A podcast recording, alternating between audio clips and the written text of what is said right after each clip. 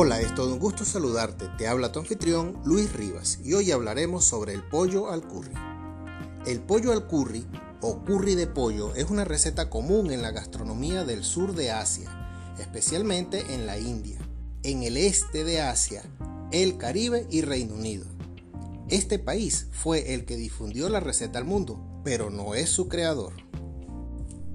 Consiste típicamente en pollo en una salsa a base de cebolla y tomate condimentada con jengibre, ajo, guindilla y una diversidad de especies, incluyendo a menudo comino, canela y cardamomo. A veces se elabora con curry en polvo industrial. También puede añadírsele leche de vaca o leche de coco para disminuir su sabor picante. El plato se originó en la India y desde allí se difundió al resto del mundo.